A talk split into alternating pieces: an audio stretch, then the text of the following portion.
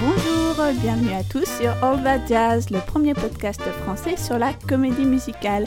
Podcast qui vous est présenté en partenariat avec le site Tony Comedy. Alors, on est toujours Fanny. Et Anna. Et on vous propose donc un troisième épisode table ronde sur une légende de la comédie musicale, c'est-à-dire the one, the only, the great Judy Garland, actrice, chanteuse, danseuse, star du musical hollywoodien classique. Oui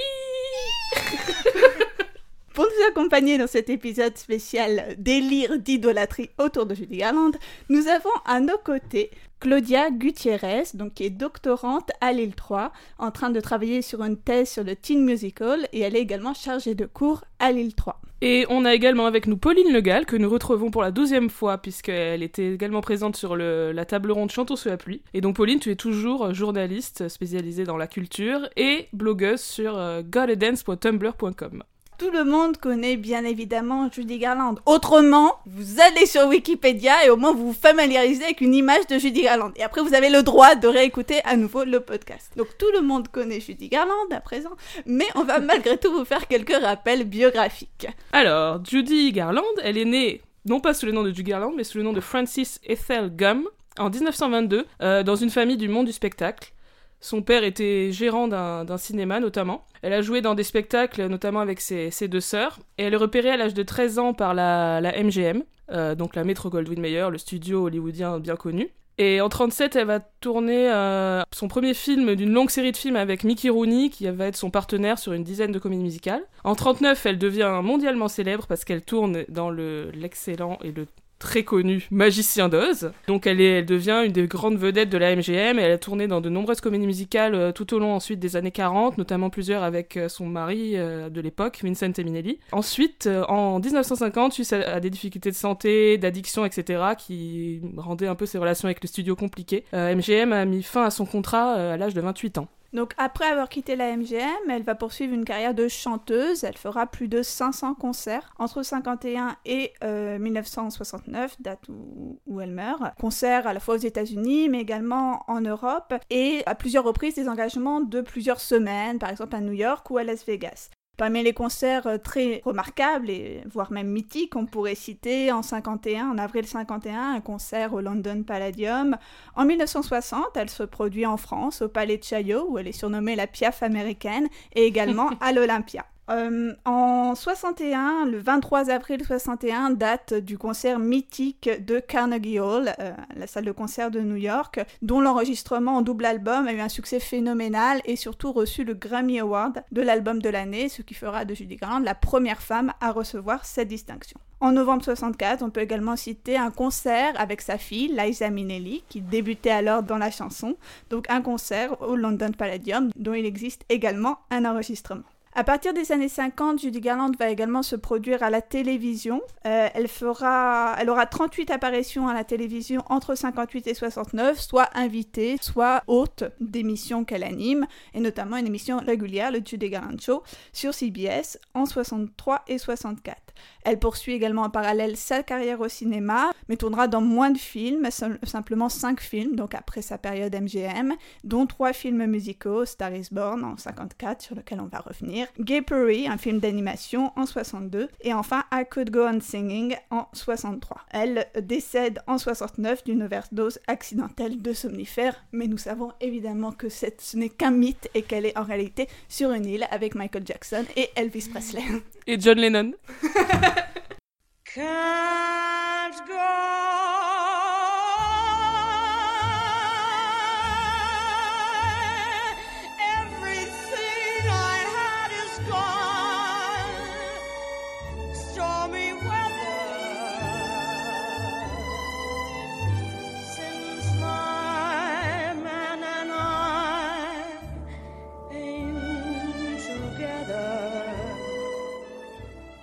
Alors, après ce rapide rappel biographique, nous allons revenir sur les différentes périodes de la carrière de Judy Garland. Et euh, nous souhaitions tout d'abord commencer par les premiers films qu'elle fait à la MGM. Premier film donc, qui commence dès euh, 1938, si, euh, si je ne m'abuse. Et pour cette euh, période précoce de la carrière de Judy Garland, je voulais en particulier passer la parole à Claudia, qui est donc euh, spécialiste de cette époque, puisque c'est précisément cette époque de la carrière de, Judy qui l'intéresse pour son travail de thèse. Oui, elle a fait pas mal de films de ses 13 à ses 21 ans, donc une vingtaine. Et euh, du coup, elle tient le rôle dans, la plupart de ses films d'une adolescente, et c'est ce statut qui m'intéresse, le statut d'a- d'adolescente. En 5 ans, de 39 à 43, elle va en tourner 6, 6 films avec euh, Mickey Rooney, donc qui est euh, aussi adolescent à cette, à cette époque, et aussi avec le fameux chorégraphe et réalisateur euh, de comédie musicale Busby Berkeley.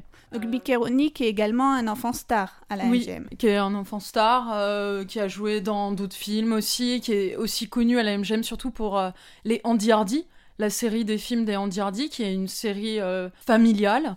Euh, donc ce n'est pas des comédies musicales, mais euh, Judy Garland apparaîtra dans trois films euh, de la série des Andy Hardy, où elle chantera aussi deux chansons par film à peu près. À la fois dans cette série Andy Hardy, mais aussi dans les autres films qu'elle a pu faire avec Mickey Rooney à cette période. Je pense à Babes in Arms, Babes on Broadway. Mhm. Qu'est-ce que tu peux nous dire de la représentation peut-être de la jeunesse américaine que vont proposer ces films? Dans, dans certains films, euh, donc Babes in Arms, comme tu l'as dit, Strike of the Band ou Babes on Broadway, Judy Garland qui joue à chaque fois dans chacun de ses films avec Mickey Rooney. C'est voilà, c'est des films qui offrent une vision positive de la jeunesse et c'est une bonne humeur qui offre au spectateur un sentiment d'évasion euh, dans un pays qui est à ce moment-là en pleine crise économique. Du coup, oui, bah, le sentiment d'appartenir à une communauté, c'est pas étranger à la comédie musicale. Euh, Il y a beaucoup de théoriciens qui ont commenté euh, cet aspect de, la comédie musicale, qui est un des genres représentatifs de, l'utopie, de, l'évasion par excellence. Selon une, théoricienne euh, qui s'appelle euh, Georgiane Scheiner, elle parle d'une nouvelle formule de comédie musicale qui pourrait se regrouper sous un terme qui, moi, m'apparaît intéressant dans mes recherches, qui est le youth musical, comédie musicale de jeunesse, de la jeunesse. Du coup, ces ados-là, donc Judy Garland, euh, Mickey Rooney, deviennent euh, des héros qui agissent pour l'intérêt collectif dans ces films-là, qui représentent l'espoir dans un futur in- inquiétant, en fait. L'espoir de la société. Et ils sont, ils sont présentés surtout comme des modèles euh, pour les générations, euh, pour leur génération et les générations futures. Et dans les teen movies, moi ça m'intéresse cette représentation de l'adolescence. Ça pourrait être regroupé aussi sous, sous le terme de clean, euh, d'adolescent clean, enfin voilà, propre, propre. Et donc voilà, Judy Garland va jouer dans. C'est sur- c'est surtout cette représentation qu'elle va, qui va la caractériser, disons. C'est marrant que tu utilises le terme de clean parce que moi, dans, bah, pour le coup, dans mes propres recherches sur la réception de, de la comédie musicale et notamment de ces films-là, c'est Mhm. effectivement quelque chose qui est revenu. C'est des clean musicals. Que Ah oui. Je crois que le, le terme c'était good clean entertainment. Donc c'est vraiment quelque chose qui est ressenti par le spectateur. Oui, et puis aussi avec un message un peu patriotique, euh, surtout Strike Up the Band, où euh, c'est censé des films qui sont faits aussi pour euh, renforcer, animer les soldats en guerre. Il y a un aspect patriotique, surtout le dernier numéro avec Rooney et Judy Garland, où il y a le drapeau américain. Donc voilà, oui, il y, a- cet aspect clean, les adolescents comme modèles, et qui portent leur génération dans le bon sens. Oui, à propos de la dimension idéologique de ces films, moi ce qui m'a marqué, c'est que c'est donc des films qui coïncident avec euh, le, début de la Seconde Guerre mondiale et qui sont donc là pour encourager, comme tu dis, le moral des troupes. Et il y a vraiment des numéros où, c'est cette dimension patriotique est particulièrement exacerbée. Et je pense au, numéro final de Babes in Arms, où on a carrément une séquence euh, lors de laquelle euh, Judy Garland et Mickey Rooney vont imiter Eleanor et Franklin Roosevelt. D'ailleurs, séquence qui sera longtemps euh, ôtée du film après la, mort de Roosevelt, mais qui a réapparu, euh, je, pense, dans, dans les années 80.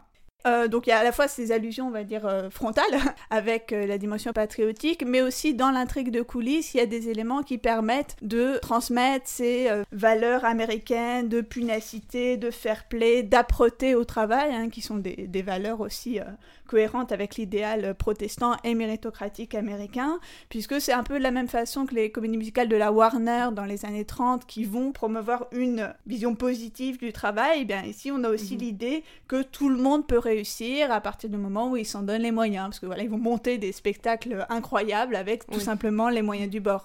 Et c'est Mhm. aussi des films, euh, disons, leur production est liée aussi à la crise de 29, la crise économique, etc. Il y a tous ces films, on va dire, sur le- les thèmes la motivation, on peut y arriver, etc.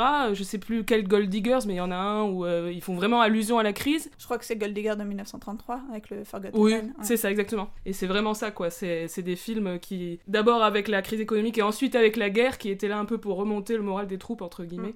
Et, euh, et d'ailleurs, Judy Garland euh, va faire euh, des tournées dans les camps militaires bah, de ses chansons.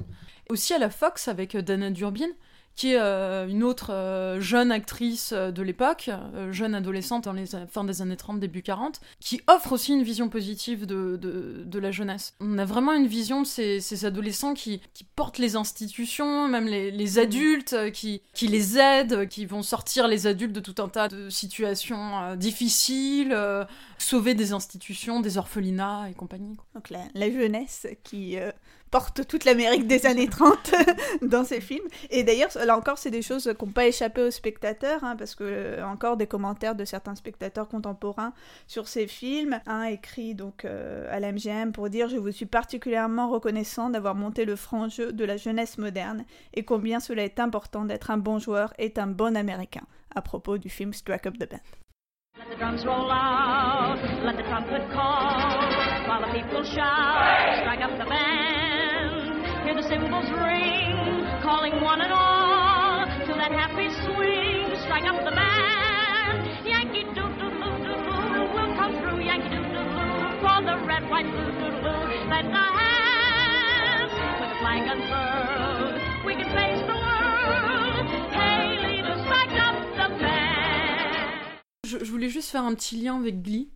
Euh, parce que je trouve que dans le personnage de euh, du coup de l'actrice euh, Léane Mitchell, donc euh, Rachel dans la série Glee, on retrouve un peu des parallèles à faire avec le personnage de Judy Garland dans ses premiers films.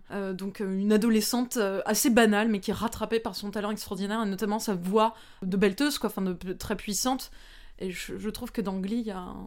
Et d'ailleurs, le personnage de Rachel, donc Léa Michel d'Angly, elle est aussi complexée par son physique. Elle Oui, parle toujours de sûr, son nez. de son nez, ouais ouais. Alors que bon, euh, elle, elle est super belle et euh, si j'avais eu cette meuf dans mon lycée, euh, c'était sûr que c'était la, la, plus, la plus populaire de toutes. hein.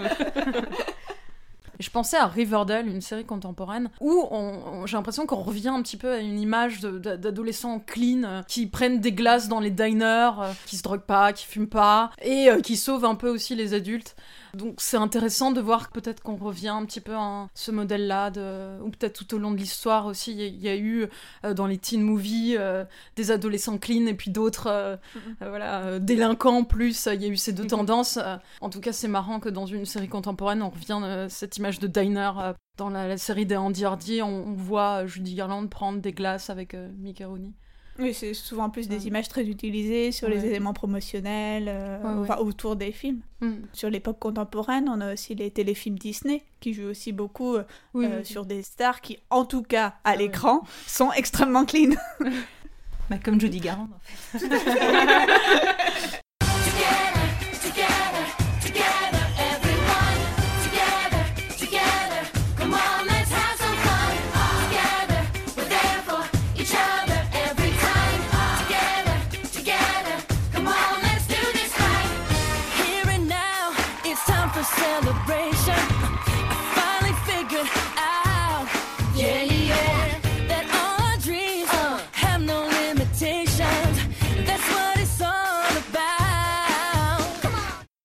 Moi, j'avais encore quelques interrogations sur, euh, sur ces films, euh, ces premiers films de Judy Garland, et notamment quant à la question du, du blackface. Plusieurs de ces films des années 30, euh, Babes and Abs, Babes on Broadway, mais aussi un, un film antérieur, Everybody Sing, qui est un film de 1938, comporte des numéros où Judy Garland et Mickey Rooney dans, dans les Babes and Abs et Babes on. Broadway sont euh, grimés, donc euh, selon le, ce qu'il convient d'appeler le masque du blackface, c'est-à-dire euh, avec le visage noirci et, et grimé d'une manière qui caricature les traits euh, pensés comme propres aux, gens euh, à la peau noire. Est-ce que vous avez des...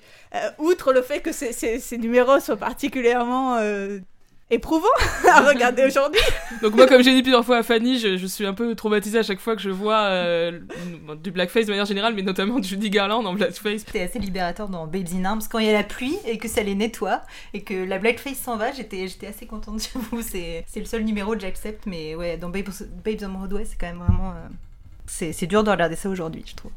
Parce que elle, est-ce qu'elle avait un avis là-dessus? Enfin, on n'a pas trop son. À partir de quel moment ça a été euh, soit critiqué un peu ces représentations-là? Parce que est-ce que elle, de son vivant, on lui a dit euh, que c'était quand même euh, raciste en fait?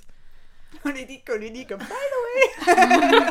Non mais je sais pas, j'en sais rien parce qu'elle s'est jamais exprimée sur la question, euh, donc. euh, Peut-être Mm. qu'on lui en a pas J'avais parlé. un peu mais- cherché, mais j'avais rien vu dessus vraiment de. À part des gens qui disaient que c'était problématique, euh, finalement. Enfin, je sais pas, j'ai l'impression qu'elle, on l'a jamais confrontée à ça, du moins. euh. Et Mickey Rooney, il a quand même continué après à avoir des représentations problématiques, puisque euh, c'est dans Breakfast at Tiffany's. Bon, si vous l'avez déjà vu, où il représente. Mais pour le coup, on lui a dit et il s'en est excusé. C'est vrai, c'est vrai. Je pensais à un numéro dans Everybody Sing, euh, je, je connais plus le, le titre, où en fait elle se, elle se grime mais pour cacher son identité parce que ses parents la cherchent. Et donc là, c'est pas vraiment. euh, c'est un numéro euh, un peu à part euh, parce qu'elle se cache en fait. Ouais. Oui, dans ce numéro, elle fait exprès un numéro de blackface pour ne pas être reconnue, mais pour autant, elle fait le blackface en tant que numéro de blackface. C'est pas elle Oui, se fait ça. passer pour une ça. personne noire. Ouais, enfin, ouais. voilà, c'est Ouais. vraiment un numéro de blackface, mais du coup, on ne la reconnaît pas. Un peu à la manière de ce que fait, euh, si je n'ai pas totalement oublié, le film euh, Al Johnson dans euh, Le chanteur de jazz, parce que c'est aussi pour ne pas être Ah reconnu en tant Oui. que juif qu'il fait une- un numéro de blackface. D'ailleurs, il y a des choses qui ont été écrites, je crois, sur le fait que les juifs pouvaient performer ces numéros euh, parce que finalement, ils étaient déjà sous le masque des Afro-Américains. Enfin, Mm. moi, personnellement, sur euh, Judy Garland, je sais pas trop son opinion sur, euh, sur la chose, et c'est peut-être pas forcément la question. Mais ce qui est un peu étonnant, c'est que si on pense à, d'autres interprètes comme euh, Eleanor Powell ou Fred Astaire, les deux vont réutiliser ce masque du blackface pour rendre hommage à un danseur afro-américain qui est Bill Robinson. Donc ça, c'est deux films, alors je veux pas dire de bêtises, mais de mémoire, c'est Swing Time et Honolulu, respectivement pour Astaire et, Eleanor Powell, c'est des films aussi de la seconde moitié des années 30. Et là, il y a le blackface, et pourtant, on peut supposer, entre guillemets, que leurs intentions sont bonnes, parce que c'est pour rendre hommage à Bill Robinson. Bon, ces numéros ont aussi été très controversés. Donc, euh, bon, voilà, c'est un peu un problème absolument insoluble. Mais dans Babes on Broadway, ils disent vraiment euh, qu'ils vont faire un minstrel show. Enfin, là, il y a vraiment la, la- la notion qui. Enfin, ils savent ce qu'ils font, ils le font. Euh, voilà, il n'y a pas une notion d'hommage, c'est vraiment. Le minstrel show, historiquement, c'est pour se moquer euh, des Noirs, tout simplement. Après, est-ce qu'on peut pas se dire aussi que finalement, comme il euh, replace entre guillemets dans le contexte Mm. historique, que c'est un minstrel show, que ça explique pourquoi. Mais bon, moi, il me semble quand même qu'à partir des années 40, c'est des choses qu'on peut plus du tout voir, enfin qu'on voit plus du tout. Donc c'est marrant que là, en à la fin des années 30, ils donnent tout ce qu'ils peuvent en termes- de minstrel, et après, euh, ça, ça devient brusquement, enfin, enfin, euh, inacceptable. Du coup, pour reprendre un peu la chronologie, donc euh, pour se recentrer sur, sur l'histoire de, de Judy Garland. Donc là, on a vu qu'elle était faisait partie un peu de ce groupe de, de ceux qui ont été des enfants et ados stars au sein de la MGM ou d'autres studios d'ailleurs. Euh, Il y avait Lana Turner aussi, par exemple, qui a fait plusieurs films d'ailleurs avec, euh, avec Mickey Rooney et Judy Garland. Plus Euh, glamourisée. de- Oui, elle oui. a une figure beaucoup plus glamour que Judy Garland euh, dans les premiers films euh, avec la MGM. Bien sûr, et du coup, ils ont, c'est des gens qui ont un peu grandi ensemble euh, en, en faisant des recherches. Tout, j'ai découvert, donc ils allaient à l'école ensemble. Il y avait des classes où il y avait Mickey Rooney, Judy Garland, Lana Turner et compagnie. C'est assez amusant. Et euh, c'est un statut, euh, ce statut d'enfant star dont elle a eu peut-être un peu de mal à sortir, dont elle a voulu sortir à un moment, mais que ça a été un peu difficile. Notamment au moment où, euh, à l'âge de 17 ans, on lui, on l'embauche pour faire le magicien d'Oz, qui est quand même le rôle, euh, enfin le rôle de Dorothy étant le rôle d'une petite fille. Même si c'est génial pour elle parce que c'est un, un énorme film, etc. euh, Il y a quand même toujours ce truc de la ramener à, une forme d'enfance en fait. Pendant plusieurs années, elle va jouer le même rôle. Justement, c'est ça la, la transition en fait d'elle en tant qu'enfant star à elle adulte. Ça se fait aussi parce que bah elle grandit et puis elle se marie avec euh, euh, David Rose. Et euh, du coup, son image doit changer. Mais les studios, pendant longtemps, même après son mariage, euh, la cantonnent euh, au rôle de euh, l'adolescente, mais pas seulement l'adolescente, mais vraiment la girl next door. Mhm. L'adolescente un peu banale, pas très glamour, pas très attirante, l'amie éternelle des, des garçons qu'elle convoite, mais qu'elle n'arrive pas à séduire. Et on peut ajouter que cette euh, mutation progressive de Judy Garland vers un statut plus adulte, en dépit de ce qu'essayent de faire les studios, est remarquée encore par les spectateurs, parce que par exemple sur Strike Up the Band, qui est donc plutôt dans les derniers films qu'elle va faire de, de la série, c'est un film de 39 il me semble, ou 40, 40. Un film de 1940. Par exemple, on a aussi des spectateurs qui remarquent euh, She's Getting Pretty of the Time, euh, Lovely Judy Garland, enfin voilà, on re- les spectateurs, comme ils l'ont vu finalement vraiment grandir sur les, sur les écrans, euh, remarquent malgré tout ce- cette mutation, bah, de, ne serait-ce que, que de son physique. J'étais en train de me dire en fait que c'est étrange parce que finalement le magicien d'Oz, ça lui, elle a plus d'âge à ce moment-là. Enfin, elle est vraiment entre le personnage de l'adolescente et le personnage de l'adulte, un peu plus de l'amour, et finalement elle devient ce personnage un peu euh, presque mythologique. Elle a pas d'âge, elle a pas de sexualité, c'est un rôle un peu à part. Et bon, est-ce qu'on peut dire que c'est Over the Rainbow qui font que, enfin, qui la lance vraiment à ce moment-là dans un autre, euh, dans une autre stratosphère? Parce que j'ai lu un truc, un, un truc amusant dans sa biographie, c'est qu'en fait, euh, ils ont voulu, enfin, ils voulaient pas mettre cette scène à la base, ils voulaient la couper. Ouais, du il trouvait coup, que ça euh, ralentissait ouais, l'action, mais je crois que Arthur Fried, je crois qu'Arthur Fried a Oui. dit euh, non quand même, euh, elle est bien cette scène. il y a Il a, eu une bonne inspiration quand même.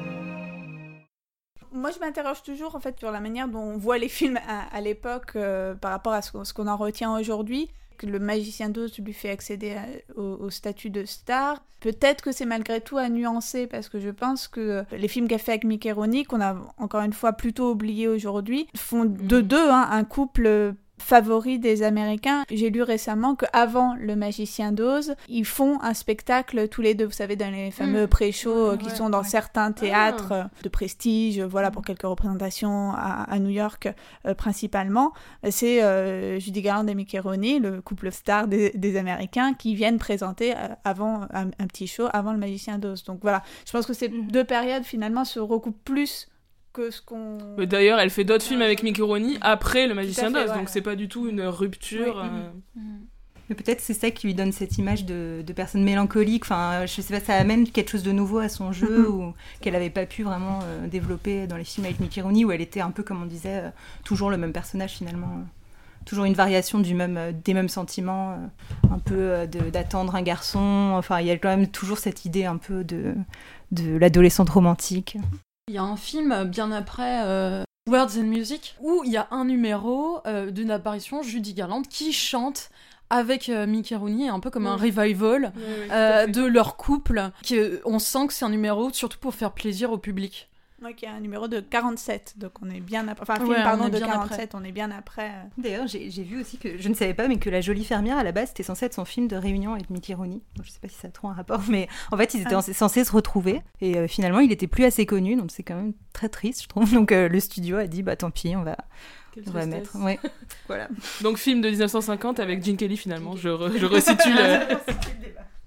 Arrive la période qu'on pourrait app- appeler la période Minelli, puisqu'elle va rencontrer donc euh, le, le- le cinéaste Vincente Minelli. J'ai vu que Minelli avait réalisé donc euh, dans, dans Babes non dans Babes on Broadway, on va confondre ces deux films euh, indéfiniment. Dans, dans Babes on Broadway, il a réalisé la séquence où un peu, un peu théâtrale où ils imitent euh, les uns après les autres des figures euh, du théâtre. Il y a Sarah Bernard, il y a Cyrano de Bergerac, etc. Donc c'est lui qui l'a réalisé, donc donc, donc ils s'étaient déjà un peu rencontrés avant, mais le film donc qui les a fait vraiment se rencontrer, c'est bien évidemment Meet Me in St. Louis, euh, le chant du Missouri, en 1944. Et euh, donc Pauline, je pense que tu voulais parler de ce film. Et alors moi, je suis. Donc, moi, quand il y a Judy Garland plus Minelli, c'est c'est l'angoisse de la fanitude, là. Donc, je vais essayer de- d'être d'être digne. Mais euh, non. Alors, en fait, ce qui est drôle, c'est qu'en fait, elle voulait pas de ce rôle, Meet Me in St. Louis, qui est fou parce que quand on voit le film, elle est, elle est incroyable dedans et je pense que c'est vraiment un de ses premiers grands, grands rôles. Et en fait, elle trouvait que justement, elle en avait marre d'être cette ado, d'être cette girl next door, qu'elle est vraiment littéralement dans le film puisqu'elle est amoureuse de son voisin, qu'elle est vraiment euh, la fille d'à côté, quoi. Et donc, du coup, elle voulait pas, elle voulait pas de ce film. Euh, en fait, c'est Fried, enfin, c'est Minelli qui a vraiment demandé, je crois, à Fried, ouais, de la convaincre de faire ce film et il a vraiment fallu euh, qu'il parlemente avec elle. En plus, c'était un tout jeune réalisateur, donc elle le connaissait pas, elle avait pas forcément confiance. Et du coup, il a, il a essayé de lui montrer, euh, de lui montrer l'intérêt de cette histoire. Il y a un period drama, en fait, plus ou moins, euh, qui est basé sur euh, des nouvelles de Sally Benson qui étaient parues dans le New Yorker. Et donc, il a finalement réussi à la convaincre. Et au début, elle faisait un peu sa mauvaise tête. Elle donnait pas son maximum, donc il a vraiment été assez dur avec elle. Et finalement, apparemment, ça, ça a fini par marcher. Et l'alchimie est née entre, entre les deux. Bon, ça ne va pas forcément durer, mais du moins sur ce film, euh, elle disait que c'était un peu le premier film aussi où elle se trouvait vraiment belle et, euh, et voilà qu'il a sublime. Enfin, il a une manière de la filmer qui est vraiment euh, Bah, assez sublime. Ouais, ben c'est vraiment, je trouve, le film de la transformation. Elle a un physique tellement différent de- des films précédents, c'est très étonnant. La coupe de cheveux. D'après ce que j'ai lu, Minelli avait carrément recommandé une maquilleuse, dont j'ai plus le nom là, euh, spécifiquement pour elle. euh, et d'ailleurs, euh, Judy Garland a tellement apprécié le travail qu'a fait cette maquilleuse, coiffeuse, etc. sur elle qu'elle l'a gardé pour le reste de sa carrière à la, à la MGM. Et euh, oui, c'est un film sublime. Et là, en plus, le Technicolor, enfin, moi je trouve ça vraiment magnifique. Mais si je pouvais simplement euh, mentionner l'existence d'un film fait euh, quelques années plus tard, en 51, à euh, la Warner, avec Doris Day, qui est un film totalement un, un- un plagiat, on le peut dire, du chant du Missouri. Un film qui s'appelle On Moonlight Bay, qui est aussi adapté de nouvelles début du siècle. Alors pour euh, parachever le- le- la copie, c'est le même acteur, Leon Ames, qui joue le père, donc euh, du Ah oui. personnage de, de- de Doris Day et de Judy Garland euh, dans chacun des deux films. Euh, donc voilà, c'est assez amusant euh, de regarder les, les deux films en miroir. Bon, même si l'histoire n'est pas la même, mais on sent vraiment que dans ce film du début des années 50, euh, la Warner a, a voulu capitaliser sur Mhm. euh, le, le succès qu'avait rencontré quelques années plus tôt le film de la MGM. Oui, parce que ça a été un gros succès, il me semble. Et puis, ouais, il y a la chanson Have Yourself a Merry Little Christmas qui est devenu un classique des chansons de Noël. Enfin, vraiment, ça a été un gros truc pour la MGM, pour la carrière de Judy Garland, pour la carrière de Vincent Minnelli. Il y avait d'ailleurs aussi dans ce film, Meet Me in St. Louis, une autre enfant star, Margaret O'Brien, qui euh, d'ailleurs, à, à certains moments, je crois que Judy Garland avait un peu peur de la concurrence de Margaret O'Brien, parce que c'était une enfant star très très appréciée à l'époque, et elle Ouais. avait peur que dans certains numéros, notamment dans le numéro qu'elles font ensemble, Under the Bamboo Tree, c'est euh, une ancienne enfant star avec une enfant star de l'époque. Il y, a- il y a des histoires assez horribles sur cette enfant star d'ailleurs, de, que sa mère euh, avait des techniques un peu de torture avec elle avant les scènes. Elle lui faisait imaginer que son chien est mort pour qu'elle puisse pleurer, parce que c'est une actrice qui était très habituée des rôles dramatiques. pas Minelli ça? Non, non, bah, Minelli a dû le faire une fois apparemment avec elle et il a été traumatisé parce que sa mère lui a dit non mais c'est facile pour faire pleurer ma fille, euh, vous lui parlez de son chien. du coup c'était... bah, genre c'est Judy Garland apparemment ça lui a rappelé des, des mauvais souvenirs aussi. ouais. Oui, c'est vrai qu'on n'a pas parlé de la mère de Judy Garland, mais c'était vraiment une, une stage mom, quoi. Les, Ouais. les mères qui poussent absolument leurs enfants à devenir des stars. Et ils ont, enfin, elles ont eu une relation quand même très très compliquée Ouais, durant toute leur vie. ouais. Quand, Ouais. quand sa mère est morte, elles étaient, elles s'étaient pas vues depuis euh, je sais plus combien de temps, mais ouais, elles étaient, elles étaient fâchées. Petite parenthèse, une petite anecdote marrante, enfin marrante, que le biographe euh, Gérald Clark qui raconte sur euh, l'audition de Judy Garland, qui est surtout due à la, à la mère. C'est un peu suggéré euh, comme quoi elle faisait pas mal d'avance aux, aux dirigeants de la MGM ça, euh, ouais. pour pouvoir faire entrer sa fille, euh, parce qu'elle voulait absolument que sa fille soit une star. Mais sa mère c'est un sujet.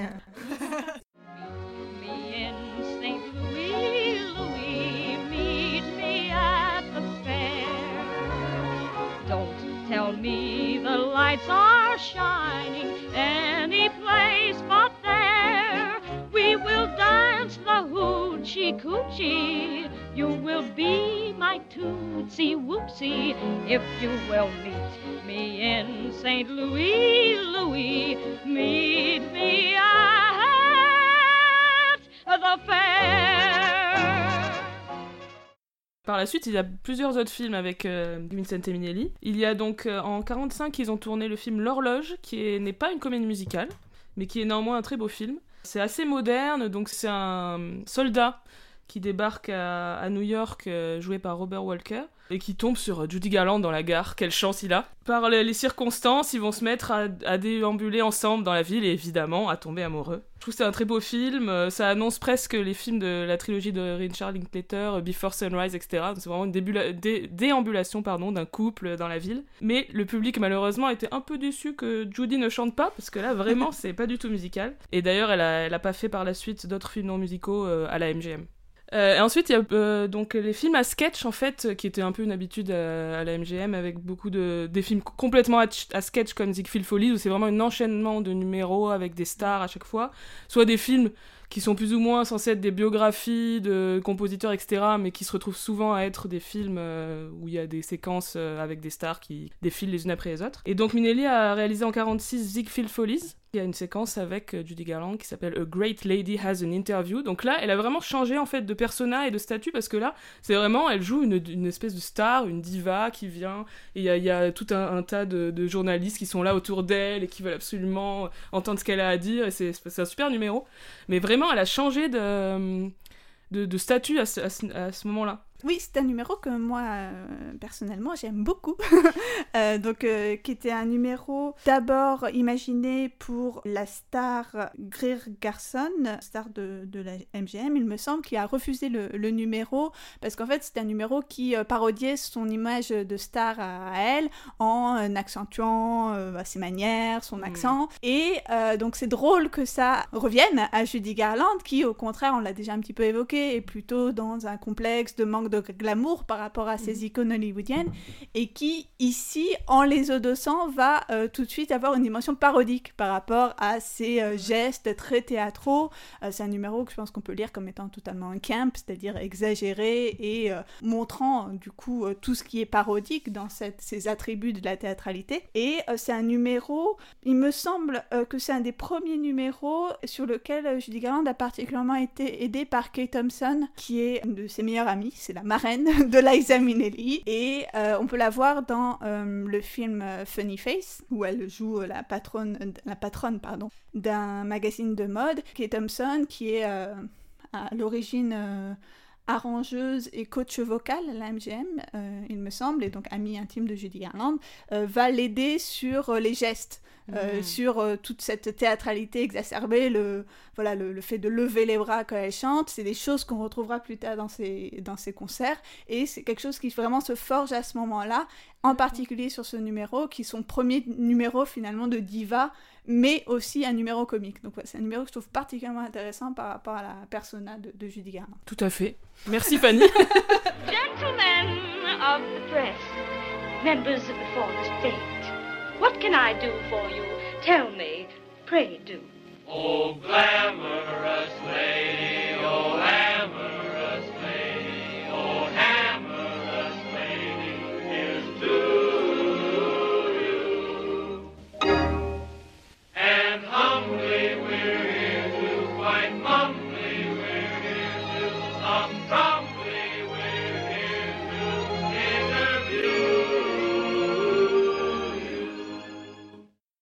Ensuite, il y a.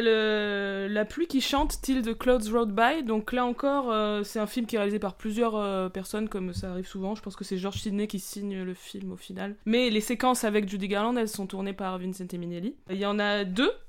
Une euh, qui fait un peu penser à, donc celle de Ziegfeld Follies, mais sans la dimension parodique, parce que c'est simplement un numéro. Voilà, elle a encore cette, cette image de femme glamour, un milieu de, de plein d'hommes, etc. C'est un numéro assez cool sur la chanson Who. Et ensuite, il y a une chanson euh, où elle qui est assez marrante, où euh, elle, euh, elle fait la vaisselle. Enfin, elle fait la vaisselle. J'ai regardé le numéro sur YouTube, il y a plein de gens qui commentent qui sont là. Les gens la MGN ne savaient pas comment faisait la vaisselle, parce qu'elle nettoie jamais, enfin, c'est très drôle. Et où elle est un peu, voilà, elle a une détache sur le visage, comme si c'était une, une femme d'un milieu modeste qui, qui a des, des rêves d'amélioration de, son existence, etc. Mais c'est un, un très beau numéro. Le film suivant et dernier film euh, tourné par Minelli avec euh, Judy Garland, c'est Le Pirate, 1948. Qui veut parler du pirate? Je peux, mais... Non, c'est un, c'est un très beau film et ça, ça me fait penser à ce qu'on disait tout à l'heure sur le fait qu'elle commence à développer son potentiel comique, qui moi est quelque chose que j'adore chez Judy Garland, je la trouve très très drôle. Et dans ce film-là, elle est particulièrement drôle et elle est aussi particulièrement belle puisqu'elle est filmée par Minelli, donc forcément. Et euh, elle forme un super duo avec Gene Kelly, c'est la deuxième fois qu'ils se retrouvent après For Me and My Girl. Et du coup, la petite histoire, c'est qu'en fait, euh, elle l'avait beaucoup aidé sur le tournage du premier film qu'ils ont fait ensemble. Donc là, il l'aide aussi parce qu'elle elle commence à traverser une période un peu difficile. Et Minelli et, Kelly travaillent beaucoup sur les chorégraphies tous les deux, donc elle, se sent un peu moins force créative sur ce film-là. Mais il n'empêche qu'elle est géniale et je trouve que son, duo euh, un peu comique avec euh, Gene Kelly en, collant, euh, c'est vraiment quand même très très drôle. C'est vraiment un film que je conseille, euh, qu'on connaît peut-être un peu, un peu moins des films de ce duo, mais un film qui a décontenancé le, public de comédie musicale, parce que c'est un film qui a été jugé trop sophistiqué, trop artistique en fait. Euh, euh, voilà, encore une fois, si on se réfère aux commentaires de, de spectateurs, les commentaires sont vraiment assassins sur ce film. Un, un ennui colossal, euh, beaucoup trop surréaliste. Vraiment, les éléments très théâtraux de, de ce film n'ont pas du tout passé auprès du public. Et on s'aperçoit aussi que les, les spectateurs contemporains de ces films se sont aperçus en tout cas ceux que j'ai pu lire, se sont aperçus de, de la fatigue de, de Judy Garland dans le film. Parce que voilà, souvent on, on croit aussi euh, que bah, voilà, nous, spectateurs contemporains, on sait tout ce qui se passait euh, derrière euh, en coulisses. Et en fait, Euh, les gens savent. Mais souvent, ouais, euh, parce qu'il y a Témoignage qui dit euh, elle a l'air très fatiguée, euh, ça, ne, ça ne fait pas, ça ne dément pas les rumeurs qui diraient qu'elle est malade. Et en fait, moi, ça m'a beaucoup surpris de, de lire ça parce que j'avais toujours pensé que non, c'est quelque chose qui émerge, qu'avec les années 50, euh, qu'avec. euh, Mais en fait, les spectateurs de, de l'époque en étaient déjà conscients. Mm. Who are you? In Madrid, I hear that young ladies do not walk out without their duennas. However, I should have thought that in a town like Port Sebastian, bodyguards were unnecessary. You, gracious lady, will always need a bodyguard. Even in the lonely wastes of the Sahara Desert, the sands would rise up and follow you. Tell me, what is your name? I do not see how that could possibly concern you.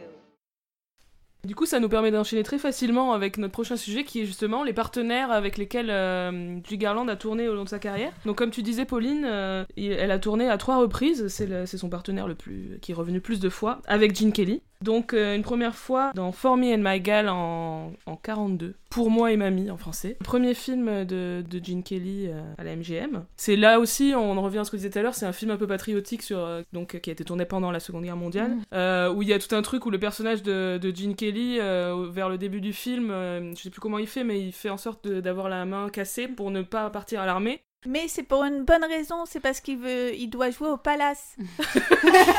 Donc il met, il met la- sa carrière d'artiste devant euh, les, les- les- les États-Unis, la patrie. Donc c'est très mal, et donc Judy Garland. euh, le- Même le- si c'était pour une raison artistique, elle en conclura que c'est un lâche.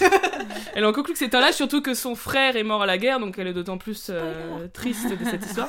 Dans le film, hein, je précise. Elle le quitte, ils vont se retrouver, hein, je veux pas, je vous, vous en doutez qu'il y a souvent des happy end, donc ils vont se retrouver à un moment, mais euh, voilà, il y a tout cet aspect très patriotique dans ce film, qui est par ailleurs un très bon film, euh, dont Fanny nous parlera précisément tout à l'heure, en évoquant un numéro en particulier, je spoil la suite euh, du podcast. Euh, ensuite, ils ont tourné, donc comme on disait, dans Le Pirate en 48, et ensuite dans Summerstock, donc La Jolie Fermière qu'on a évoqué il y a quelques minutes, euh, en 1950, film réalisé par Charles Walters, un film que j'adore. Ils ont une très très belle alchimie. De manière générale, ils ont une très belle alchimie entre eux, je trouve, euh, Judy Garland et Gene Kelly. Bon, ouais, le Pirate à égalité avec Summerstock, mais euh, vraiment, je trouve que Summerstock, c'est un très très beau film. Je trouve qu'elle a ce personnage. Donc là, pour le coup, il y a plus trop de glamour. hein. C'est c'est un personnage donc d'une fermière Elle chante sur un tracteur. Quoi. qui chante sur un tracteur dans la première scène. Enfin, vraiment, elle, euh, là, elle retrouve plus un truc de, de simplicité ou de. euh, qui, elle voit, c'est quand même Girl Next Door. Justement, le film raconte cette, euh, comment dire, l'éveil du personnage féminin à la fois à, à l'amour, avec évidemment la rencontre avec le personnage de Kelly, et à, à l'entertainment, quoi, aux arts de la scène, à- au plaisir que c'est que de chanter, de danser, de jouer. Et euh, c'est très émouvant, il y a de très beaux, euh, très beaux numéros, You Wonderful You, euh, dans le théâtre des airs, enfin voilà, c'est- trop beau. C'est quand même un film où elle commence sur un tracteur et elle termine ultra de l'amour avec juste une veste de smoking et des, et des talons. Donc, Dans le, le- le vraiment, su- oui, le-. L'exceptionnel numéro Get Happy, où elle est ex- incroyablement sexy Mm. dans un, un costume euh, avec son, son chapeau et tout, qui a été tourné quelques semaines après le reste du film. Et d'ailleurs, on voit qu'elle a, qu'elle a incroyablement maigri entre, euh, enfin, d'une scène à l'autre. Vraiment, c'est très frappant. euh.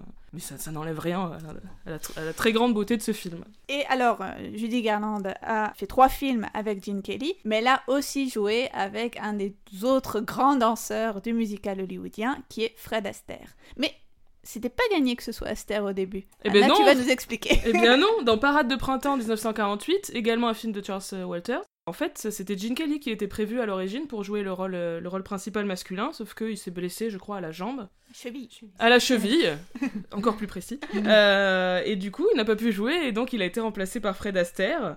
Je me demande toujours comment ça aurait été avec Gene Kelly ce film, mais bon, c'est Fred Astaire qui joue, et j'en suis ravie parce que c'est bien de les voir aussi ensemble, parce qu'ils sont très... Je trouve que l'alchimie aussi fonctionne bien. C'est toujours étonnant parce que Fred Astaire, il a 20 ans, euh, voire plus, de plus que Judy Garland et que la plupart de ses partenaires à cette époque-là. Parce que là, c'est. En fait, c'est une période où Fred Astaire, c'est. C'est un comeback en fait, c'est une deuxième carrière à ce moment-là. Mais ce- ceci dit, ça marche euh, entre eux, je trouve que c'est pas, c'est pas du tout choquant. Et euh, si j'ai bien compris, je pense que ça s'est bien passé entre eux, qui se sont très bien entendus. Fred Astaire est très sympathique, ça me fait plaisir de la- de l'apprendre. Il me semble que c'est le film qui le fait sortir de sa retraite, non? Je crois, je Ouais. crois, oui. C'est qu'il avait déjà, il avait annoncé avoir, euh, avoir terminé le, le cinéma, mais il, euh, il reviendra au cinéma et euh, il, fera un des, Bah ouais. voilà, c'est Un presque ses plus grands succès, Ouais. euh, pas forcément ses plus grands succès par rapport au film Ginger Rogers évidemment, mais voilà des, des Les classiques films dont on se souvient, Tous en scène. voilà. Je voulais regarder dans son autobiographie qui est, très bien, l'autobiographie de Fred Astaire, je vous la conseille.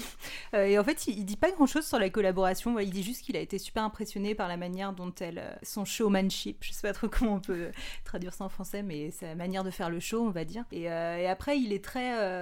il parle très peu de ce qui s'est passé par la suite, parce qu'il y a deux films où ils devaient jouer ensemble dans.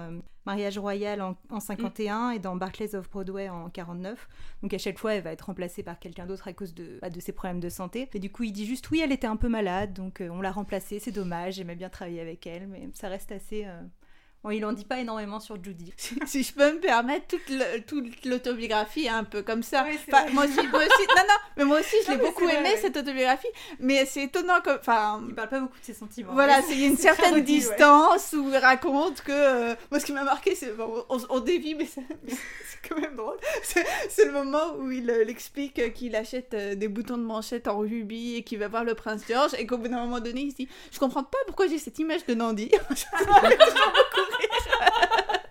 Je trouve que tout Je ça, suis un ça- mec très simple. ça va tellement bien avec son personnage que quand on le lit, on se dit ah, il était vraiment comme ça, c'est fou.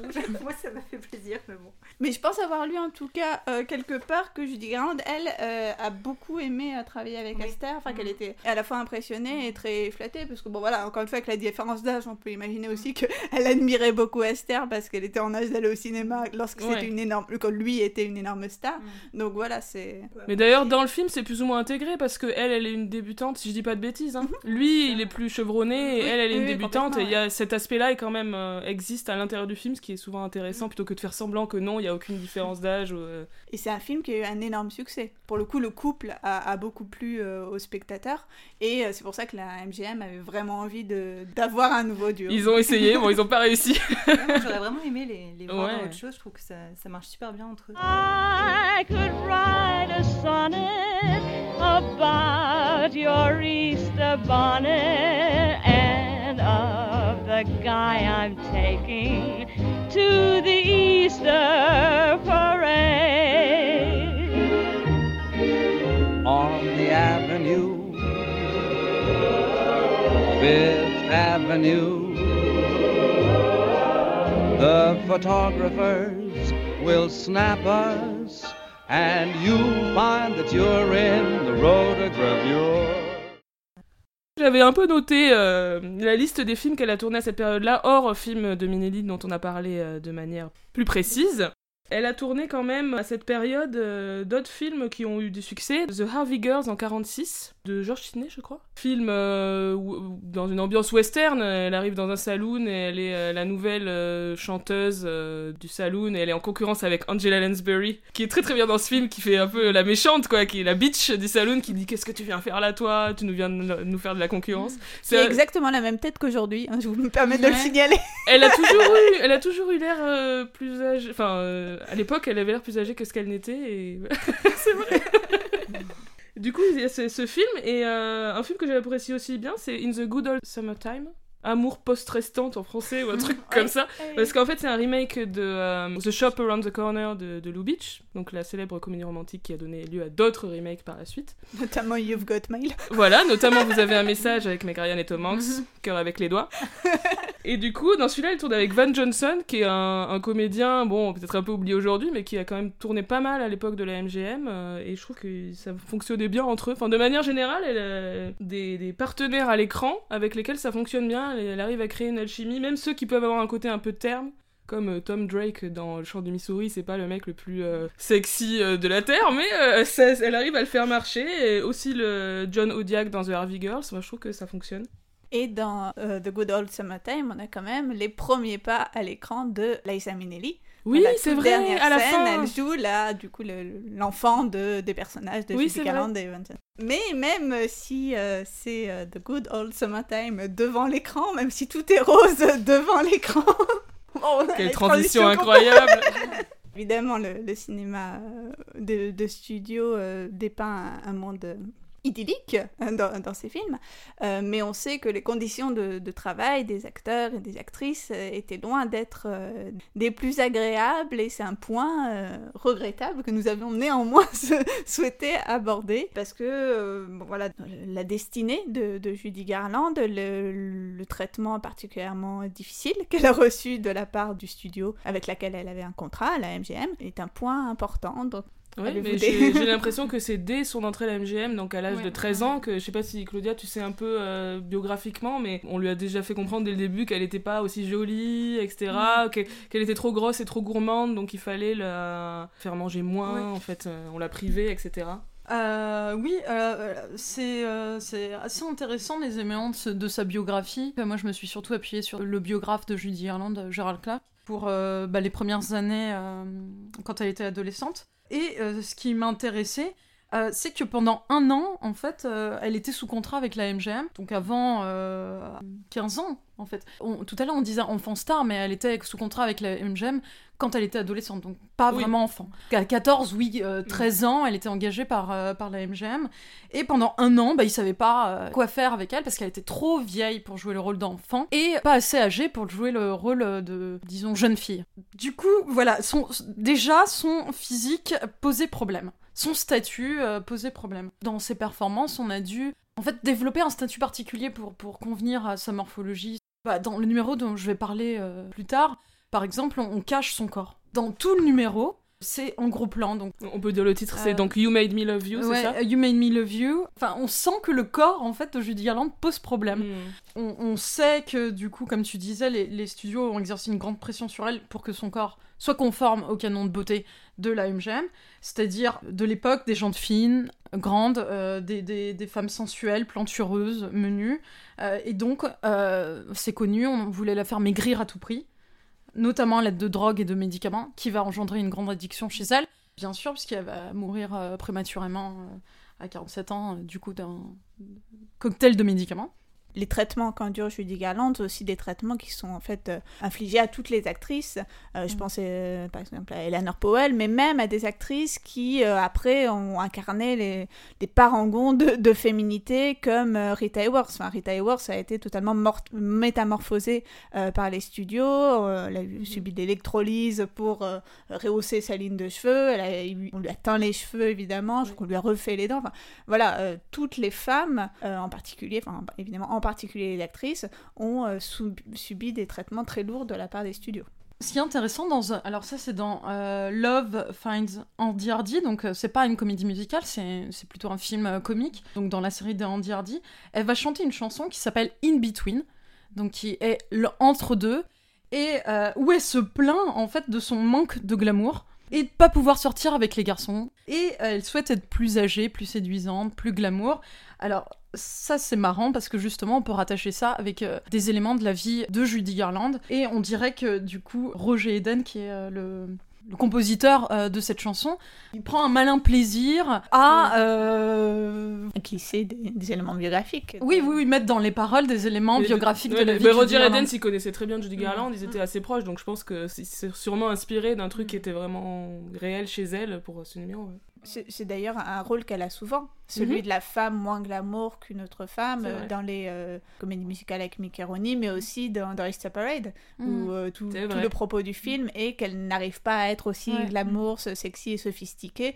que l'ancienne partenaire du personnage de Fred Astaire, ancienne partenaire qui est jouée par Anne Miller, qui est une danseuse qui en effet correspond davantage au canon de la féminité hollywoodienne. Est-ce qu'on va jusqu'à glisser quelques détails scabreux sur Louis B. Mayer et Arthur Freed ou bien est-ce qu'on dit, le, le, le point, c'est est-ce qu'on dit que Arthur Freed c'est un gros perve ou, ou pas du tout aussi. On peut, on peut évoquer des choses qui, qui ont en plus des échos avec les questionnements qui se posent maintenant. Donc on, on peut balancer les ports de Judy Garland parce qu'il en a eu plusieurs. Donc euh, allez-y, faites-vous plaisir. Il y avait déjà Louis B. Mayer qui était un peu le patron du studio et qui, était, qui a joué une figure un peu spéciale dans sa vie de père, mais en même temps euh, ultra de l'autre. Donc, euh, Oui. enfin, il était connu pour faire des avances très lourdes aux jeunes actrices. Alors, je ne sais plus si c'était particulièrement les adolescentes ou juste les jeunes actrices, mais du moins il avait un rapport. euh, et il a fait apparemment plusieurs propositions à Judy Garland. Peut-être que tu sais plus non, en non, mais détail. je pensais simplement, il y a, y y des photos assez connues Oui. euh, où on le voit superviser lorsqu'elle coupe son gâteau d'anniversaire euh, sur le tournage du Magicien Aussi, il est en- euh, entre elle et Minelli lors Ouais. de leur photo de mariage. Enfin, voilà, on, Ouais. on sent que au-delà Ouais. de tous Mm. les, toutes les avances qu'il a pu faire, il a de toute façon une présence Ouais, une beaucoup espèce d'emprise. euh, euh, Mais je crois qu'en plus, c'est très malsain parce qu'il l'appelait, Ouais. il l'a surnommé même petite bossue. ma petite bossue, Ouais. voilà. Ouais. Enfin, je- alors déjà qu'elle se sentait mal dans son corps et qu'elle se trouvait pas jolie, en plus lui il en rajoutait. Enfin, c'est pas elle, terrible. elle avait une scoliose, euh, ouais, un corps un peu considéré comme disproportionné, avec un petit cou, petit torse, euh, des, euh, des grandes jambes. Et donc euh, voilà, d'où le surnom. Pas très sympa. Et bon, comme son père est mort, on peut, enfin, sans vouloir faire de la psychologie de comptoir, on peut quand même imaginer qu'elle cherchait cette figure paternelle et que bon, il l'a pas forcément. euh, enfin, il est pas venu à son premier mariage, par exemple, ce qui l'a fait beaucoup souffrir. Enfin, finalement, elle attendait quelque chose de lui qui n'était Mhm. pas euh, ce qu'il voulait lui donner, je pense, sans, sans sous-entendu. Et je crois que de- des des personnes comme Arthur Fried avaient également des comportements plus que plus qu'abusifs. Alors j'ai pas d'anecdote euh, particulière euh, par rapport à Judy Garland, mais on connaît une anecdote qui concerne euh, Shirley Temple, qui était donc pour le coup une enfant star Mm. très jeune euh, lorsqu'elle a euh, lorsqu'elle a eu sa, sa carrière euh, cinématographique, euh, qui euh, dans son autobiographie raconte que lors d'une entrevue euh, avec Arthur Fried, euh, il a baissé son pantalon et lui a montré son pénis. Et alors la petite fille apparemment a rigolé parce qu'elle n'avait pas bien compris le, le, le but de la manœuvre et que notre cher C'est très vexé et l'a viré du, du bureau, de son bureau. Ouais. Donc voilà, désolé pour les anecdotes un peu scabreuses, mais il nous a semblé important de Ouais. rappeler que les comportements abusifs ne datent pas d'aujourd'hui. C'est vrai, puis ça fait enfin, pour Judy Garland, ça fait tellement partie de, de sa vie, de ce qui lui est arrivé, de ce qui fait que sa carrière a été chaotique, et de ce qui Mhm. fait qu'elle est morte euh, plus jeune qu'on aurait aimé. Enfin voilà. Mickey Rooney et Judy Garland étaient aussi drogués euh, sur, le, sur les tournages euh, pour qu'ils puissent continuer de, Ouais. de, de, de- de jouer, de tourner. Par des shots d'adrénaline, notamment. Parce qu'on leur donnait des médocs pour, pour dormir, et après on leur donnait des médocs le lendemain matin pour tenir. Enfin, c'est c'est hallucinant. Sur certains numéros, ça me semble évident. Je Ah oui. pense au numéro euh, Hold Down de euh, Babes on Broadway, Ah où ils sont tellement hallucinés. Pour moi, c'est évident que tu ne peux Mm. pas danser avec. euh, c'est même pas une ferveur, c'est de la frénésie. Tellement euh, débordant d'énergie que voilà. ça devient suspect, oui. Et en plus, souvent, j'ai vu plusieurs photos de, de plateaux de cette séquence où on les voit complètement blasés en train d'attendre que, que la caméra se mette à tourner. Et quand on voit comment ils sont devant la caméra, on se dit qu'ils étaient sans doute pas simplement des bons américains bien euh, vitaminés. Donc maintenant qu'on a fait le tour de- d'un peu ce qu'a vécu euh, Judy Garland euh, au sein de la MGM, on peut parler de ce qui s'est passé après, et notamment d'un du grand chef-d'œuvre de, de la période post-MGM de, de Judy Garland, qui est bien sûr Une étoile aînée, Star is Born de George Cukor. Je pense que Pauline, tu as beaucoup de choses à en dire. Oui, c'est vrai que c'est un film que j'aime énormément. J'ai dit ça tout le temps depuis le début du podcast, donc on va croire que j'aime tous les films, mais C'est vrai. disons-le, disons-le. En fait, c'est un, c'est un film qui a fait une période un peu, euh, un peu étrange parce qu'elle a fini son contrat à la MGM. Après, elle a commencé sa carrière de scène déjà. Elle a fait des, ses premières scènes au Palladium euh, à Londres. Et ensuite au Palace à New York. Et ensuite, elle va avoir cette période donc euh, de renaissance. Tout le monde va dire que ça y est, c'est le retour euh, de Judy Garland. Elle aura plein de périodes comme ça dans sa vie où on va, on va dire qu'elle elle est revenue pour toujours. Et elle a surtout rencontré son nouveau mari, donc Sidney Luft, bon, qui va être aussi une force un peu euh, étrange dans sa vie, on va dire, enfin, qui va être assez mal vu par, euh, par ses proches et, et par la presse. Mais en tout cas, lui, il va la pousser à faire euh, pas mal de choses. Et donc, à un moment euh, donné, il rencontre la Warner, en fait, qui est donc impressionné par son grand retour, par la renaissance de Judy Garland. Et ils vont proposer euh, aux deux donc, de faire euh, un deal pour plusieurs films. Ce sera donc pour profiter du, retour de, Judy Garland sur le devant de la scène. Et elle, en fait, elle avait ce rêve de refaire euh, Une étoile aînée, donc le film de 1937 avec Janet Gaynor. De William A. Wellman. Elle propose donc à Louf de refaire ce film et donc ils vont décider d'en faire un film musical, bien sûr, pour profiter de ses talents. Et ils mettent à la barre George Cukor, qui est un réalisateur que j'aime énormément personnellement. Et donc c'est un film qui va avoir euh, une histoire assez tragique quand même et qui va pas du tout avoir le succès escompté. Ils font donc un premier, euh, un premier jet de ce film qui est très très beau, qui dure très longtemps. Et en fait, ils vont d'abord le montrer à un public qui va dire que c'est un chef-d'œuvre, que c'est un film immense. Et après, ce qui va se passer, c'est qu'ils vont recouper le film et ça va faire énormément de mal à Judy Garland et ça va faire énormément de mal à George Cukor aussi. Et du coup, euh, c'est Harry Warner, en fait, le frère de Jack Warner, qui va décider de faire toutes ces coupes pour une raison assez cynique, c'est que les cinémas pouvaient pas le passer deux fois dans la soirée. Donc du coup, il disait que c'était pas rentable. Donc du coup, il va couper euh, ce film qui est bah, qu'on connaît maintenant dans une version un peu euh, bizarre parce que euh, certains fragments ont été retrouvés, mais du coup, dans la version qu'on connaît aujourd'hui, c'est montré sous forme de photo. Donc bon, c'est un film qu'on verra jamais dans sa dans sa gloire en fait. Mais bon, la version qui est disponible est quand même assez sublime. C'est un film très long, mais qui a des numéros assez extraordinaires.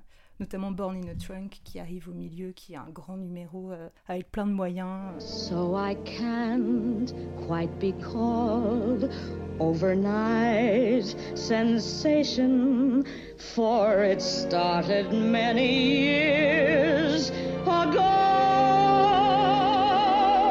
when I was born in a trunk in the Princess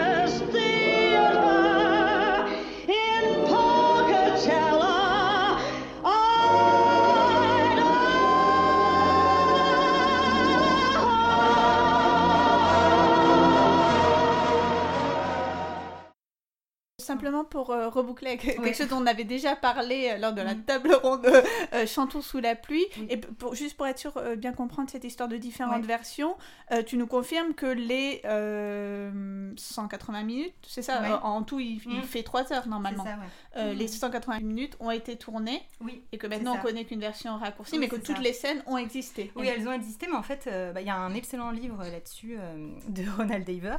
En fait, c'est la personne qui a finalement retrouvé une partie de ces scènes euh, perdues. Parce qu'en fait, c'est très bizarre, parce qu'apparemment, le film qui a été coupé, alors je m'y connais pas forcément très bien en montage, mais en fait, c'est le film définitif. Donc du coup, euh, c'est pas comme ça normalement qu'on remonte un film, on remonte avec les rushs, il me semble. Oui, ça veut dire que ça a été remonté très tardivement Voilà, dans le été, processus de euh, post-production. remonté, enfin vraiment charcuté quoi, un peu à la Mm. truelle. Donc du coup, les morceaux ont été perdus. Et donc cette personne qui était un fan et à qui on peut être reconnaissant a, a fait un travail de folie pour retrouver ces scènes perdues. Donc euh, il a cherché chez des fans de Judy Garland, il a cherché dans les caves de la Warner, il a cherché un peu partout. Il a même parfois trouvé certains rushs, donc il a remonté les scènes avec des sons qu'il avait trouvés ailleurs. Donc c'est un peu euh, le livre est vraiment éclairant euh, aussi sur la manière en fait dont un passionné peut sauver complètement un film. Mm. Voilà, une personne de qualité, je trouve. qui a donc travaillé avec les Ouais, archives euh, Warner. Et finalement, en fait, le film aurait pu avoir beaucoup de succès parce que les previews étaient vraiment dithyrambiques. Et en fait, dans cette version-là, il n'a pas du tout marché. Et donc, le contrat euh, avec la Warner, aussi, je pense, parce que ça s'était pas très bien passé sur le tournage, le contrat a été terminé. Ils n'ont pas refait de film finalement. Euh, Le trio n'a pas, fait- n'a pas refait de film. Et voilà, c'est la fin de la première partie de notre podcast consacré à Judy Garland. À très vite pour la seconde partie.